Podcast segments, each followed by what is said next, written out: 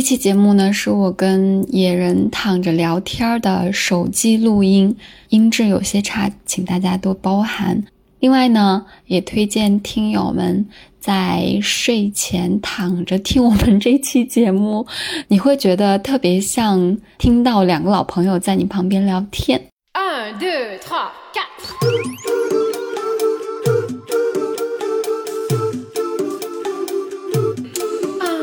道理我都懂。就是想胡来，大家好，欢迎来到不许胡来，我是野人。我是来也。今天我们尝试一个全新的录制过程啊，嗯，我们就是挑战躺着录，对，挑战躺在沙发上躺着录。我们俩在沙发上躺的实在太舒服了，真的不想动弹，然后决定今天做一个嗯大挑胆的战，尝试，嗯，嗯，我拿手机录音。一个胡来的尝 试。说说吧，我们今天要录什么？今天我们去看了《消失的她》，还是上周咱录那个《长安三万里》的时候，就有听友试图给咱们挖坑，就主张咱们俩去看《消失的她》，然后聊一期，对我看完了以后，我感觉毫无感觉，是啊，毫无破坏力。本来看之前我们觉得还有挑战呢，对吧？啊以以为做里好面了有一些这个破坏感情的什么事儿，做好了充分的防御工作，结果是伤害性为零。为零。嗯，我觉得来也还好一点 儿，来也就是因为他还特意防剧透，对，就是网上的所有消息他全都没看。我呢就没刻意防，我就一不留神我就看见了剧透 了。这个里面的人的颜值还是非常高的，哎，对啊吧？朱一龙、倪妮、文咏那叫珊，文咏珊啊，这这都真的挺颜值很高，而且朱一龙的演技也还是不错的还行还行，啊，比倪妮强，反正嗯，袁咏珊也不错的，对，都还行是吧？？我觉得值回票价吧。我觉得这部剧我唯一带入的就是旅游好危险。 我当时看见也那还个行吧， 看他媳妇儿在试衣间换衣服的时候，咔嚓就掉到那个掉下去的那时候，讲我的就是个在想，故事，我就在想，咱俩出去旅游的话，我一定不要跟你分开，我连上厕所都要拉着你上，拉着你跟那我又我进不了女女厕所，万一人家女厕所坑里头人做的是一个 那你陷阱，你就在门口等着我，咱俩不间断对话。万一啊突然之间我没有声音了，就说明我出事儿了。我 我站在女厕所的门口，你在厕女厕所里面大声的喊话跟我，然后我是冲着女厕所里面大声的喊话。你是觉得那个厕所跟咱家厕所似的没有人是吗？ 万一是一个大商场， 抓变态了，你说这俩中国人是不是疯了？好像有点带坏我们中国人的形 象。是吧我觉得啊你别代入，就是因为这几年咱们就因为这个疫情的原因啊，就没出去，所以你感觉外面很 很危险。但你想想，疫情之前，不老出国嘛，就就还好吧。对吧？人家国家的，人家自己人也得活呀，人家不可能， 不可能这么危跑题险。了，跑题了，跑啊题，，回回就回，就说说嗯这么说啊，就是这么说，有一些个特定地区，对吧？比如说像什么缅北啊，就那些地方确实可能危险一些，嗯，但大部分的那些旅游国家、旅游城市，它不可能，这都是。嗯这都是艺术加 工，我觉得这都是艺术加工。嗯， 就是它的很多设定，我发现很多设定就是不方便设在国内的，全在全文明泰国。全泰国、印度，嗯对吧？全挪到那儿去了，人家也不在乎，人家也不看你随便，你搁那儿拍就完了。嗯这好的坏的人全都接。好，嗯，我们回归话题吧。回归话题，嗯，今天想聊聊恐婚啊，就是我就奇怪为什么网上这个说这部剧，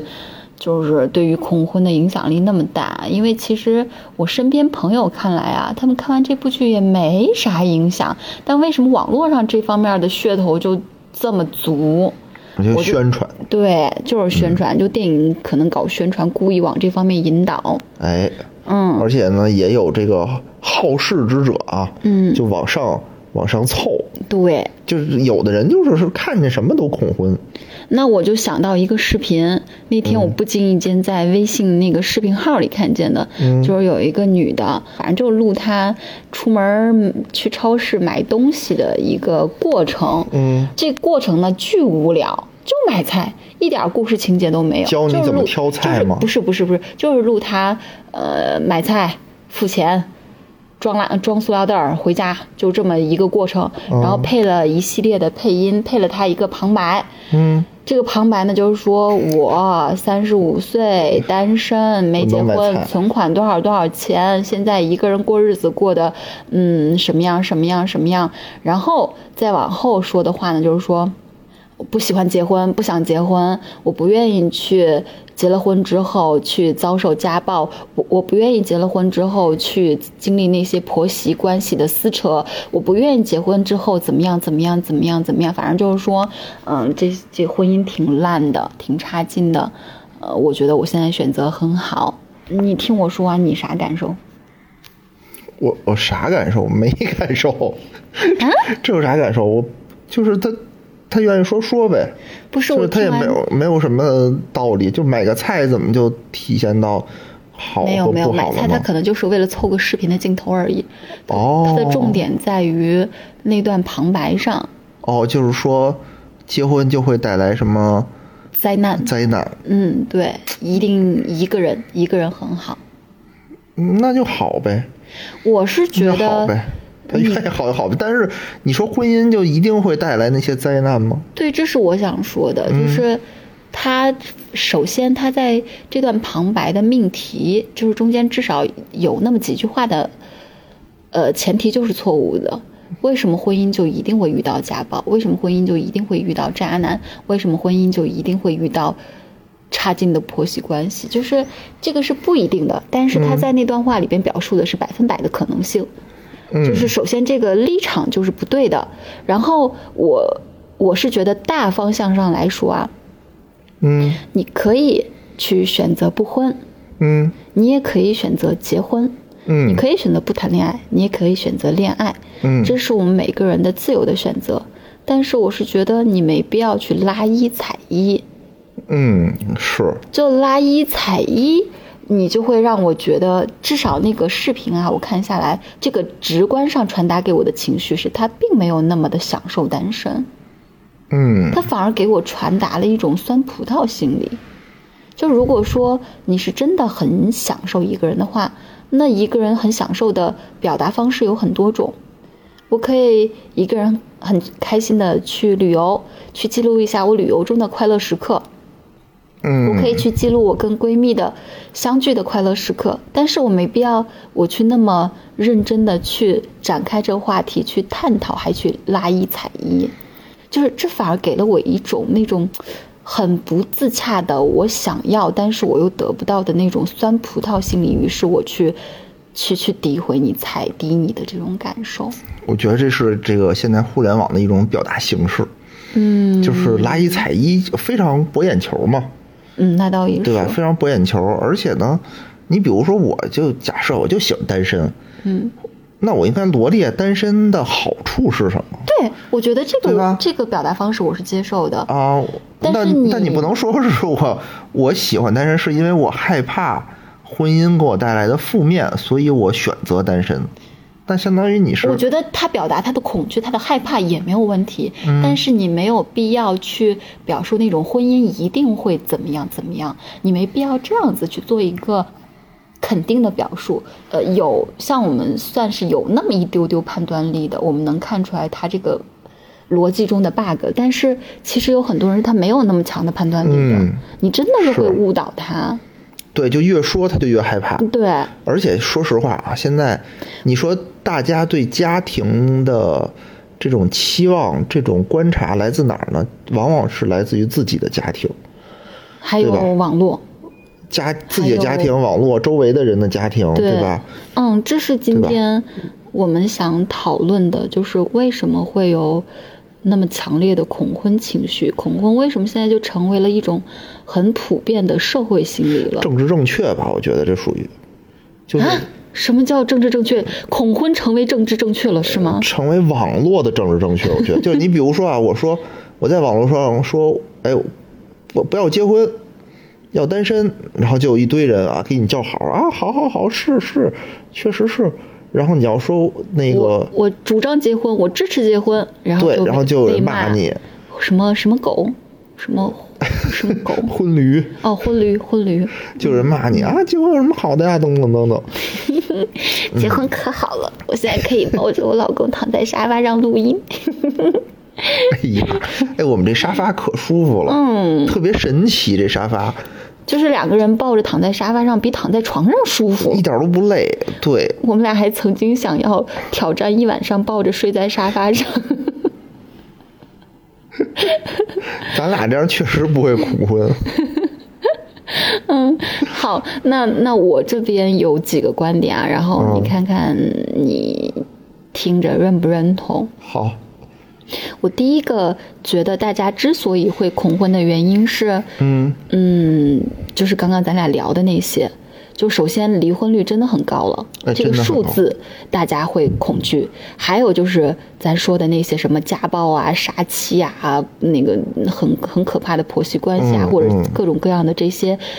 这些舆论也好，传媒引导的也好，这些负面渲染哎，呦， 尤其是电视剧，我觉得，对这就是电视剧在这里面就起到了非常负面的作用。嗯你就想吧，前几年流行的这些电视剧里，没有一个是婆媳关系好的，婆媳之间必须有矛盾。哎，最近播的那个什么《长风渡》，婆媳关系可太好 了，呃，那个比较，那个那个，它不是家庭伦理嘛？那相当于是一个嗯还是古装，对吧？古装成长路线成长论，大家不会把那里面当做真实的。嗯。之对前的什么蜗居、什么新居、什么乱七八糟这些东西，对而就且这些现在城城市的剧，一是为了表现房价，二是就是渲染婆媳关系。对剧之外，你看现在，嗯、新闻呀，嗯，还有那些短视频平台呀，你各种各样的全是那种啊，男的在大街上揍女的，或者要不杀妻啊，要不干嘛的，我会觉得这些其实是少数的极端案 那例。当然是少数了。是少数的极端案例，啊但是因为现在这个嗯就是那个 AI 的那个推送啊，嗯有时候就是你喜欢看啥，它就越给你推啥，嗯以至于你非常频繁的去看到这些负面消息。就会对过度的去揭露这些婚姻里边的阴暗面，让你觉得啊，婚姻好可怕。对，而且我觉得这个算法吧，它特别神奇的点就在于，它给男的和给女的推的东西它不一样。那那也不是，倒不是因为性别， 是因为你的本身的兴趣爱好就不一样就 是啊，对，就是啊，就比如说今天我们俩看一电影儿，开始特别有意思，就是我说，因为我知道这个剧情了嘛，所以我一直就不是特想看。我觉得我觉得浪费票价，然后呢，我就说，哎呀，算了算了，我就劝自己嘛。那个我说看看倪倪妮，对吧？也也值了，就是也不会特别无聊嘛。嗯然后我又说看，那就看呗，看看倪妮去。然后来也就问我说啊，女主是倪妮 吗？就他就不知道女主是谁。我说啊，我只知对道啊，男主是朱一龙。他说男主是朱一龙，我说谁是朱一 龙？Who is 朱一龙？ 就我完全不认识朱一你龙。关注女主，我关注男主。对，你就你就想吧，以前如果说一剧一部剧里头男的女的，至少我知道，对吧？说出来男的长什么样，女的长什么样，我大概都知嗯道，因为大家看的是一块屏幕，看的是一个节目，嗯接收的是同样的信息，嗯，现在不一样啊，现在虽然是一块屏幕，你用的一个软件， 嗯，但是你看的东西完全不一样对。就我对即使看完了今天这剧，我也记不住朱一龙是谁。 然后我问来，我说朱一龙演过什么戏？之前那个《知否》啊，对他跟我说演过《知否》的一个什么男二号。嗯我说首先《知否》我就没看过。 呃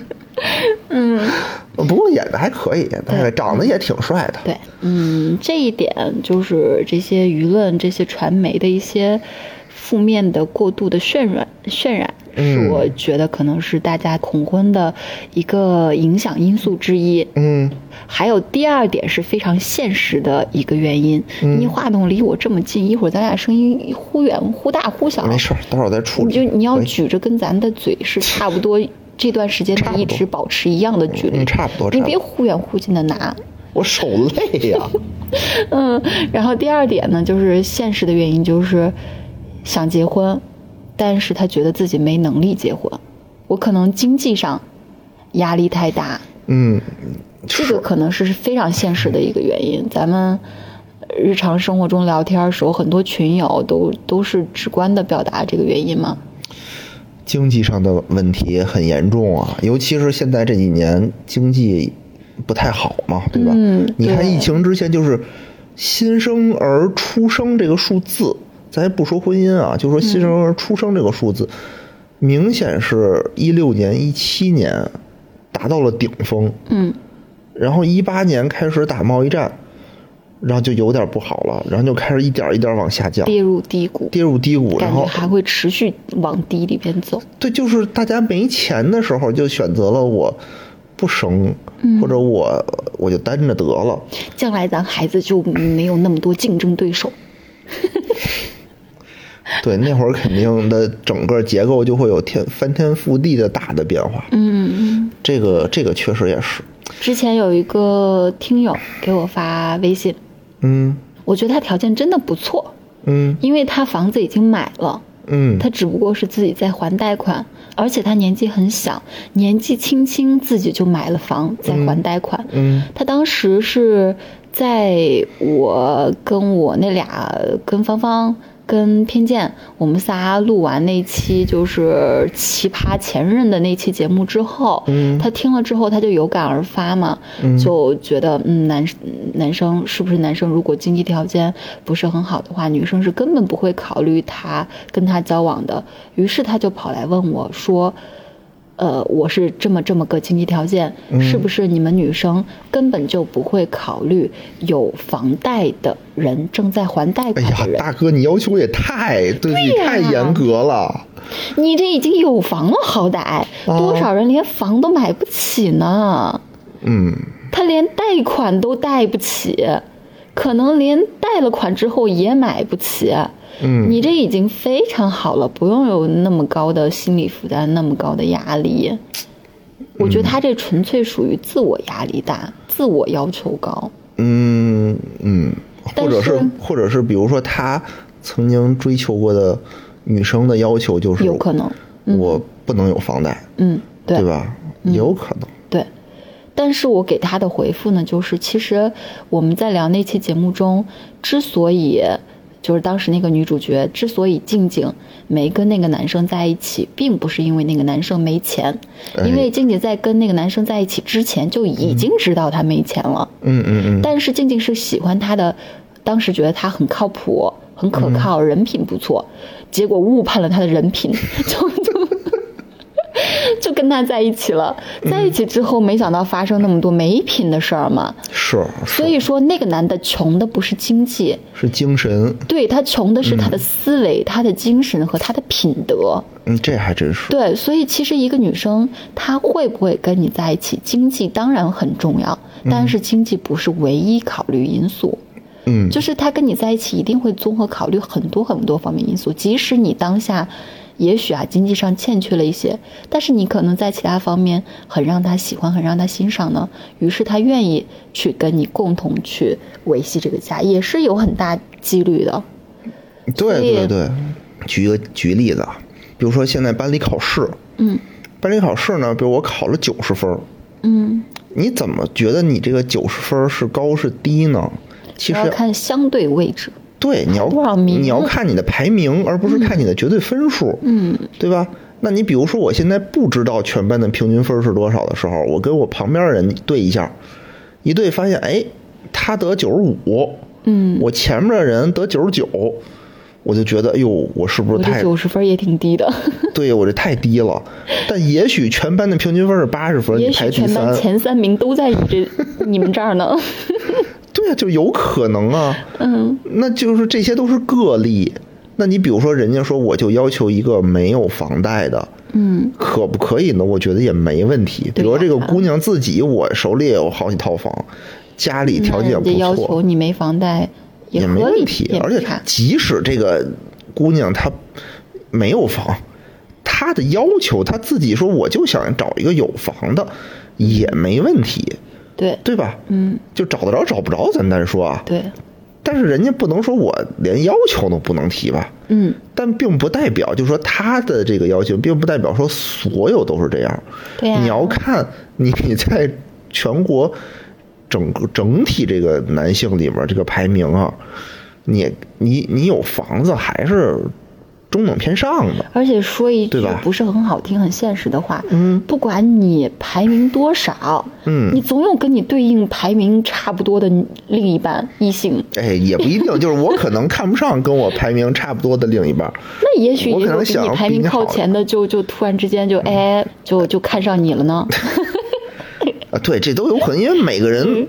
大家的要求真的是不一样。嗯对，所以，嗯所以不要因为自己哪儿哪儿哪儿不好，然后就死盯着那个那个地方，就觉得啊、没人看得上我，没人喜欢我。没错，没错。我觉得自信是很重要的。你一个人是一个放松的自信状态，会真的给他加分很多很多。对你就可以，也许你就可以在硬件条件，呃，以某个分数基础上，在整体上给自己加了某些额外分。嗯，，对，就就你一定要去想，就是我的优势在哪儿，我的优点在哪儿，嗯对吧？嗯，放大这个优点。嗯，这是第二点，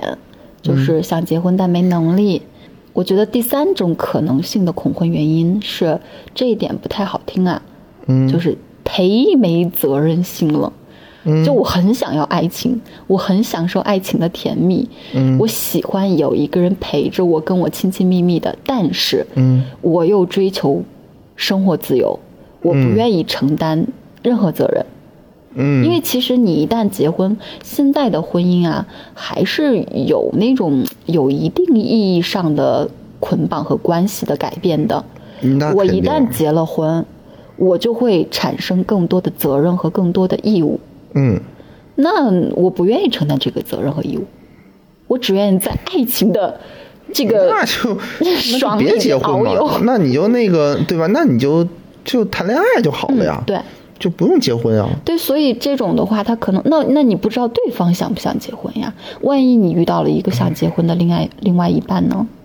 那就算了吧，对啊，你你就不换一要人太呗。，你就不要耽误人家了。嗯，咱咱这东西不是很难吗？嗯，就是有的话吧，你什么时候说？你比如说说，我就不想结婚，嗯，我就想谈恋爱。那你说这句话在什么情况下说呢？嗯，是好像说太早挺伤感情，对呀、好像说就太很晚了又奇浪费怪啊人家时间。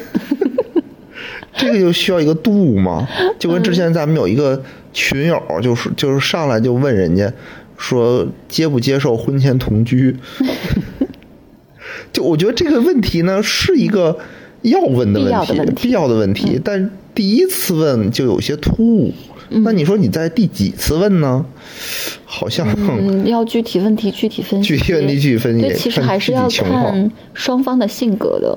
我是可以接受他很早问我的，哎，每个人不一样嘛，嗯嗯，对吧？嗯，要看对方是什么样的人，是和看场景。对对对。然后第四点呢，第四个恐婚的一个原因，我觉得是跟这个对立面的，就是太有责任心的人，嗯可能也会害怕进入婚姻。嗯嗯，理解。因为对啊，因为你看我我没跟你结婚时候，嗯我不需要承担那么多的责任，嗯。但是我一旦跟你结婚了，我就需要对你负责了，嗯我需要把一部分很多责任去承担过来，放在自己身上。那这样的话，我想到这个事儿，我就会觉得嘖很有压力，嗯然后这个状态其实也会让人觉得嘖挺焦虑的，好像我一结婚，我就莫名其妙我要背起很多东西。，对，嗯，而且还有就是说，嗯、跟自己的另一半儿到底合适不合适啊？会不会一结婚，对吧，就变了？一结婚就有其他的问题啊？你说没结婚的时候啊，还这个好是我分手想说的下一点，就是哦我们先讨论这一点，因为好因为其实其实你看，跟刚刚说，那刚刚那个是我不想承担责任，嗯我就想浪，嗯这个是我想承担责任，但是我又害怕责任太重，我背负不了。给自己要求也太高了，对方需要你负什么样的责任呢？但我想说的是，很多人在结婚的时候会觉得，以后我们就是我理一解体了，我要承我担理起解很多，本来可能是他的事儿，但现在我要一起承担了。就或者是说，可能本来应该是两个人分担的事儿，嗯现在又觉得哟，结婚了以后这事儿就都得我来，嗯我对吧？对自己要求呢也比较高，就那我得干这么多事儿，那多累啊，累死了。对，举个例子啊，我能想到的啊，比如说有这个人说说，哎呀，我生了孩子，那都得我管，对吧？女他方嘛，还交给别的，还别不人让都不放心不，放心，不让，那多累啊、什么的，想想就累。嗯问题是，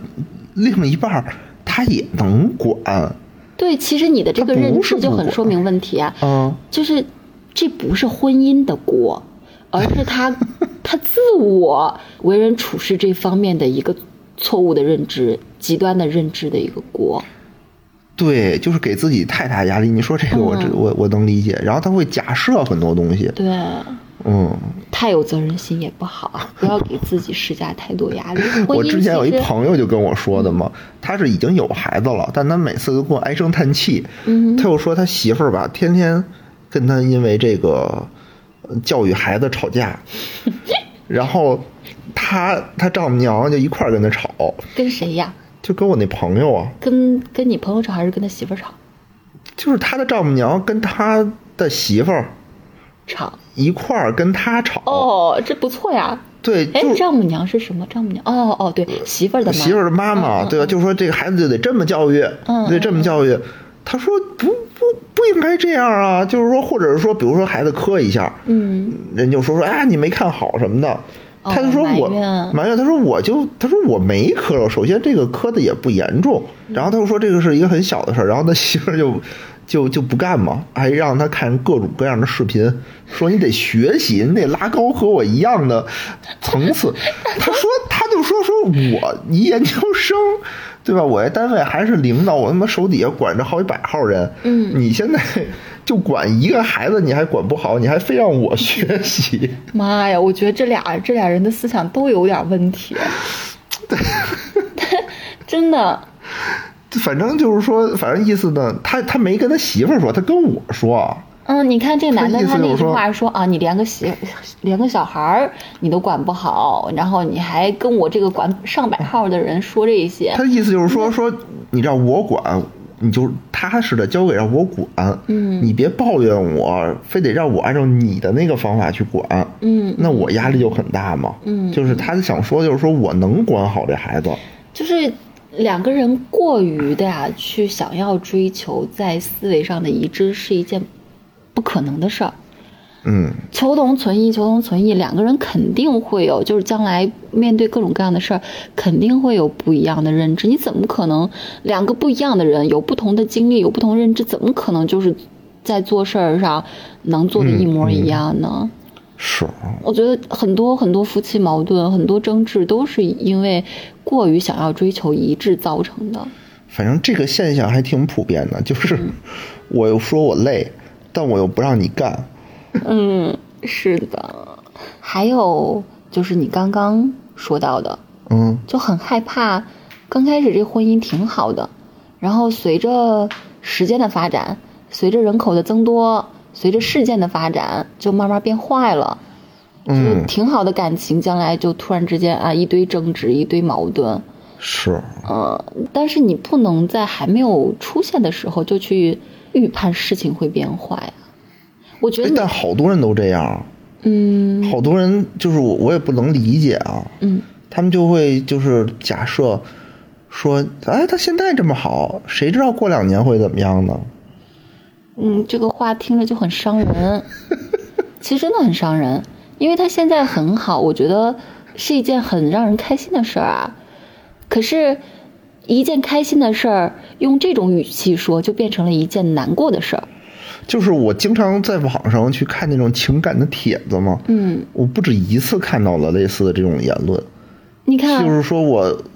哎呀，我结了我就就是俩人可能他已经到谈婚论嫁的阶段了，嗯，就想到，哎呀，这这个以后可能会出现各种各样的问题，解决不了，然后就会为什么吵，吵完了就会分，就没就为什假么会有这种设想法嘛，呢就假设嘛，是因为当下已经隐隐约约感觉到某些地方不对吗？所以会有这种想法。不知道。但是我是觉得吧，就是没有一件事儿是百分之百，一定会，一定会发生或一定会不发生的对。那你比如说说感情慢慢变坏这件事儿会不会发生？激情一定会慢慢褪去。嗯，但是你在激情褪去的同时，你在其他方面，比如说亲密度、嗯信任值嗯各方面，可能都会默契值，可能各方面都会增加。一个事情要综合来看，不能因为激情不在了就觉得感情会变坏了。也也不是激情吧，我我能理解他们的这种想法，可能还是社会上这些宣传，而且就也觉可得这能种这么复杂，或者周围的人对吧，被各种伤害，这都有可能。嗯，或者是就是，但是呢，我觉得一个成年人得有去应对变化、应对坏消息的一个能力。对，那你说再坏能坏到什么程度呢？就感情的事儿就分开嘛。而且我实在们不行可就以分开去，而且我们自己是有能力让事情去发展的变好的、向好的。是，就是说嗯咱们按照他这个思路说，哎呀，会慢慢变坏了，嗯坏了，大不了你你就想这件事情的最下限，嗯，那就是分开嘛。对啊，对吧？那嗯你要保证在保证自己安全的情况下，最坏就是分开。嗯，遇到这种人，可能我的一个从我个人角度出发的一个建议啊，首先凡事不要往坏处想，嗯我觉得享受当下的快乐是最重要的，享受当下的快乐，去努力的经营好感情，那你们的好的这个时间日子不就会延长吗？嗯然后同时呢，要做好将来可能会遇到问题的准备。比如说，咱俩现在关系这么好，但是我也会设想，将来如果生了孩子之后，那由于我的经历呀、能力呀，或者是咱们教育的三观各方面的问题啊，那我们会不会感情会变差？这是必然的一个趋势，因为有一个人会来分散我们的注意力了。现在我们是把精力都放在彼此的身上，可是将来有了孩子之后，必然的就会分一部分精力到孩子身上，那我们给对方的关注就会变少。那关我注们都变少关的注话在孩子身上，那我们还是在共共同关注一件事儿。不一样，因为毕竟我们彼此跟孩子都是独立的个体。嗯嗯，你可以说我们可能是换了一个共同的目标，嗯，可是那你如果单说纯粹的感情这方面呢，给对方关注少了，必然会忽略很多问题。一旦忽略问题，感情属于咱们两个人单独的感情一定会变差。嗯我觉得这个是我们将来必然会面对的问题，但是我不能因为这个问题，我我就不结婚呀，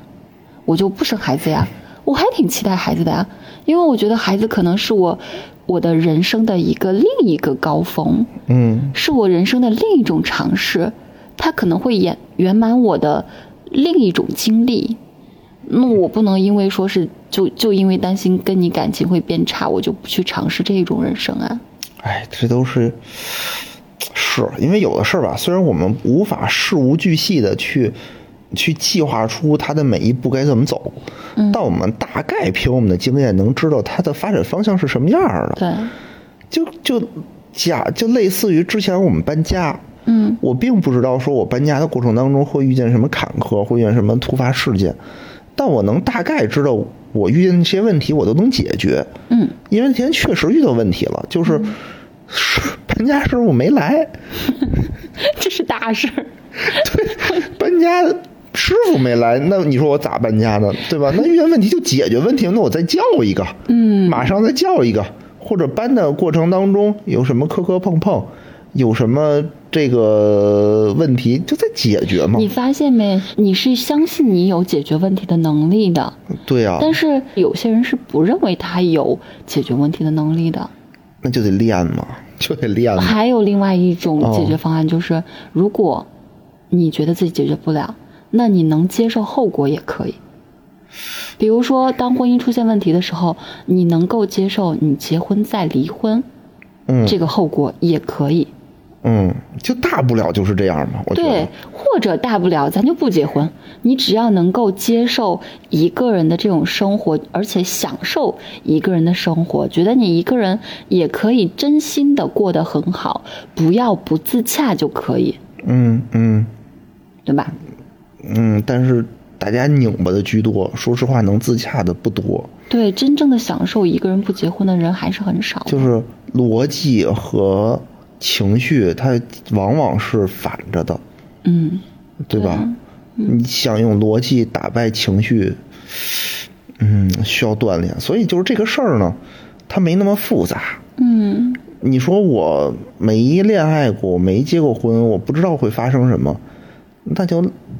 走一步看一步吧。对呀你因为你永远不进你去，所永有远事不知情道都。是从第一次开始的吗？嗯，而且这个东西，说实话，命也很重要。你比如说我，命真好你， 对啊，就是说你，比如说你拥有了非常娴熟的技巧，但你就是对吧？两个人就是性格不合，嗯，那就是命不好 嘛。命不好再解决说命命不好这事儿，而且我觉得现在，哎呀，你怎么说呢？就这么说虽然不太好啊，就离婚率确实挺高的。嗯对你说社会上现在会歧视二婚的吗？可能会，嗯，但是这个事儿，我觉得慢慢就会越来越普遍，因为你在放眼望去，你会发现我父母那一辈里头离婚的都非常非常的多。嗯。啊，那天我妈还跟我聊天呢，就说说，哎呀，你们这一辈儿里头离婚的人特别多。我说不是我们这一辈儿，你想想， 你想想你们那一辈儿是不是也是？我妈想了想说，哦，还真是。这一辈儿离婚率确实高。我觉得这是正常的，尤其是你说大家都渴望爱情、渴望婚姻的时候，最开始的婚姻、第一次婚姻，往往他就是盲目的，我盲目的想为对方负责。但我咱俩恋爱了，也没什么大问题，那就结了吧。结了之后发现不对，这个人不对。对，结了婚之后，发现了很多现实的问题，是你恋爱过程当中你没有触及到的。那从这个角度来说，恐婚其实跟那个盲目结婚比起来的话，不一定是个坏事儿，因为恐婚至少你是在说明你在认真思考婚姻的意义，总比那些盲目进入婚姻里以后，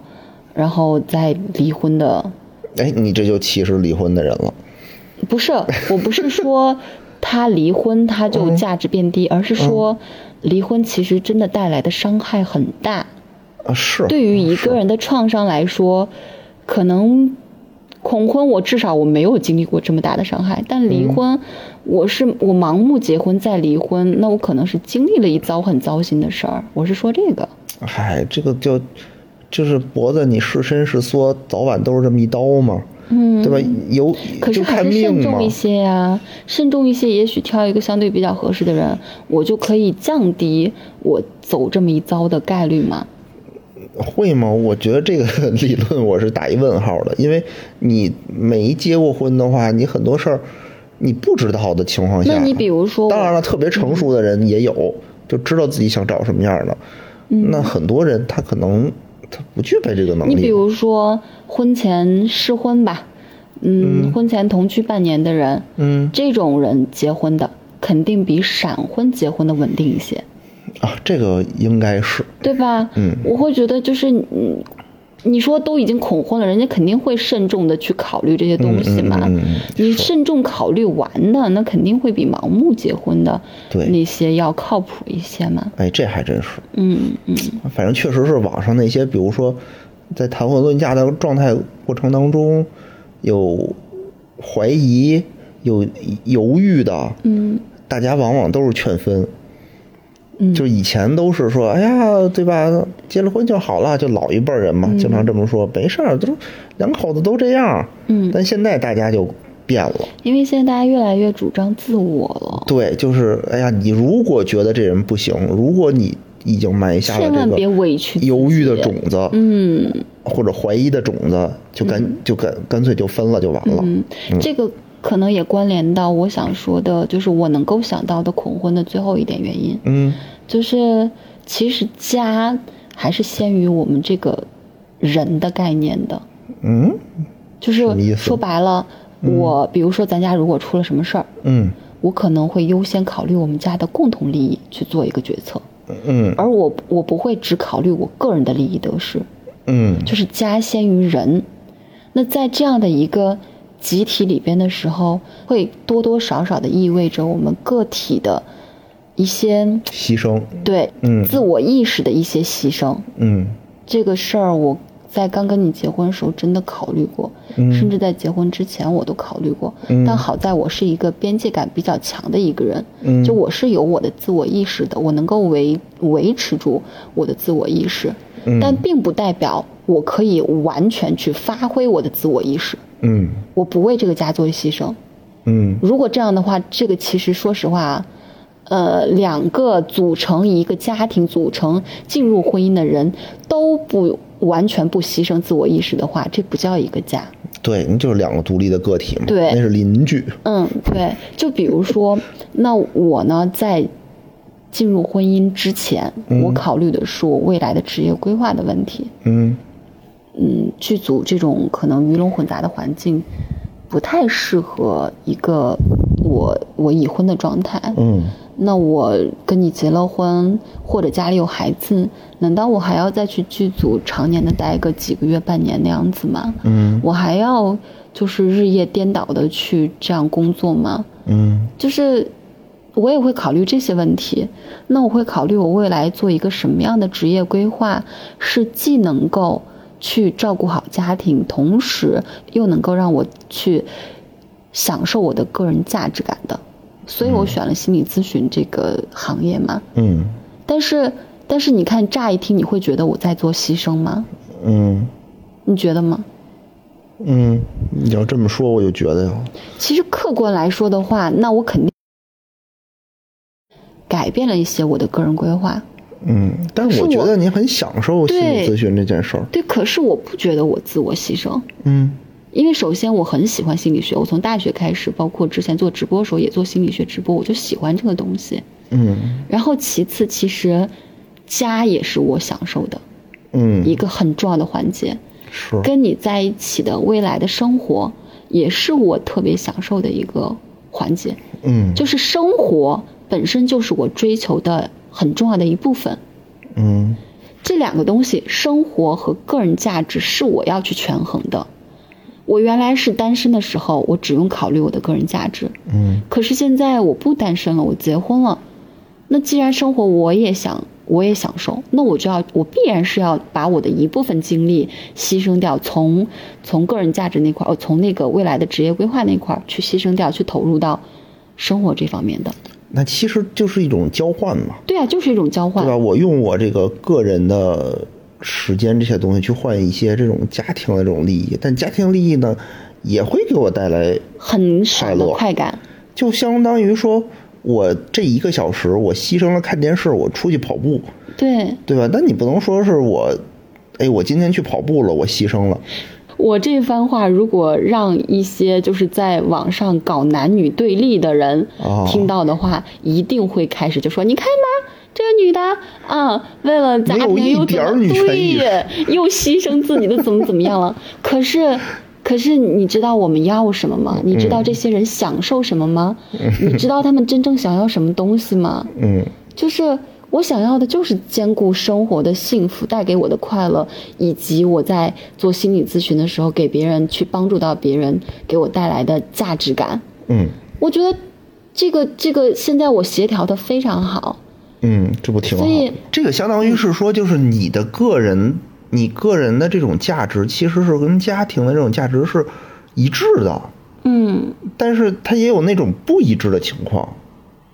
嗯，对哦，这么一说，是的，对吧？你是一致的，因为就就是你可能也不太喜欢那个影视圈里那么乱的那种环境，对吧？它虽然很刺激，但它确实是不可驾驭的事儿也很多，很危险也。然后换了一个你很喜欢的东西，但其实，在这种交换的过程当中，往往也有那种不是一致的。就比如说咱们再拿家庭妇女来说吧，嗯有可能家里边没有老人，或者老人年龄太大没办法帮忙照顾孩子，哎，对，那我可能只真的只能牺牲我的工作，在对家里边带孩子，那这种不就是一些嗯个体化的牺牲吗？或者生孩子，比如说我本来我要不生孩子，我还能单位里还能往上再走一走，嗯升升职加薪，对吧？因对为，但是我我一得生生孩孩子，那哦完了，晋升之路堵死了。子，堵死了。嗯，哎呀，这个就这个就属于是那种不一致的情况，嗯，对那就得个人取舍一下了，对对吧？嗯所以其实怎么衡量好家，还有个人的关系是很重要的。你不嗯能太个人、太独立，这样的话家的意义在哪？嗯，但是你也不能太家，太家的话，那我这个个人又在哪？对，所以就还是那个原则问 题。之前跟群里头还是之前那个群友啊，嗯，就说说，哎呀，我跟这个女孩在聊天的时候，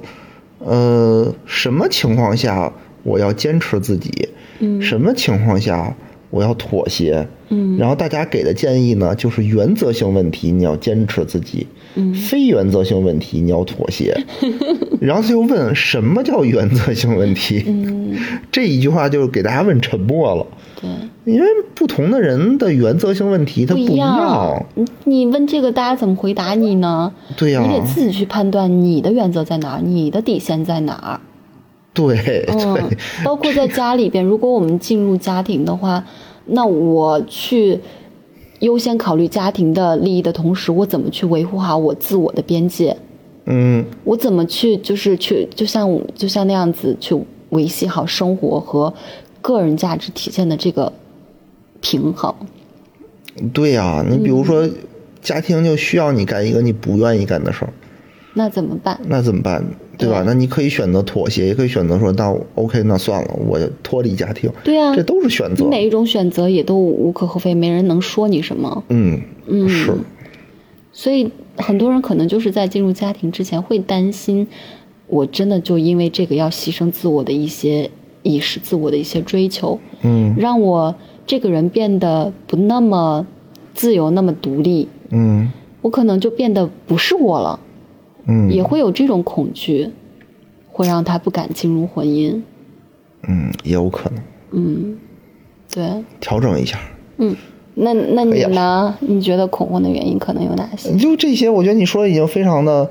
非常的全面了啊。嗯，呃，我但还有一些人可能就是为了发表一些观点而发表。他可能就是赚这口流量的钱。哎，对，因为这个东西吧，它比较吸嗯吸眼球嘛，对对吧？嗯，我还是那个观点，就是做什么样的选择都是个人的自由，可以不婚，可以结婚，但你没必要去诋毁结婚或者不结婚的人。我们结婚的不用看不上不婚的，然后不婚的也不用贬低结婚姻的价值，去夸大它的可怕性。是而的，且其实很多那些逻辑上不自洽的人啊，嗯，他不是不想结婚，他太想结婚了，但是我是因为恐惧刚才说的那些方方面面，所以我既期待，我又逃避。嗯，但是说实话，相比较于逃避的这个行为啊，你搞明白自己到底在恐惧什么才是最重要的。你搞明白这些之后，你至少能够在你想要的那条路上去解决你恐惧的问题，然后真正去朝着你想要的路走。嗯有道理。嗯而且，如果说真的遇到一个恐婚的男朋友或者女朋友的话，对方恐婚啊，千万别觉得自己哪儿不好，真的不是你的问题。一般恐婚的人，人呐、都是他自己的问题。嗯，具体问题具体分析吧。嗯，就有很多人就觉得，哎，他老不跟我结婚，他是不是不是我哪儿不好啊？是不是看不上我这个，看不上我那个呀？不是，真的不是，是他大概也不能这样说绝对的话啊，但是大概率来说都是他的问题，都是他个人的心理上的某个问题，某个坎儿没过去。嗯嗯是，所以先别怀疑自己，然后呢，嗯，看看，如果你想继续跟他在一起，你很爱他，想跟他结婚的话，那只能先去接纳他的这个恐婚的情绪，然后你再去用一个开放的、包容性的态度去跟他一起去寻找那个他恐婚的原因，试着看看两个人能不能嗯解决。如果能解决呢，那我们自然而然就皆大欢喜；解决不了的话，也别太浪费自己时间。是，就是这个东西都是缘分，嗯，都是命，嗯是吧？嗯嗯，啊行吧，嗯，今天这个时间也不早了， 哎呀，嗯真舒服，这么录音，比坐着强多了。咱们咱们剪出来看一看音质咋样，如果不错的话，下回咱还躺着录。行，好，那感谢大家收听，本期节目献给那些想结婚又恐婚的人，真的不想结婚的话就没必要听了。 你就说晚了，说晚了，嗯 好吧，嗯，那就这样，嗯，拜拜。拜拜。 Puissant Oh,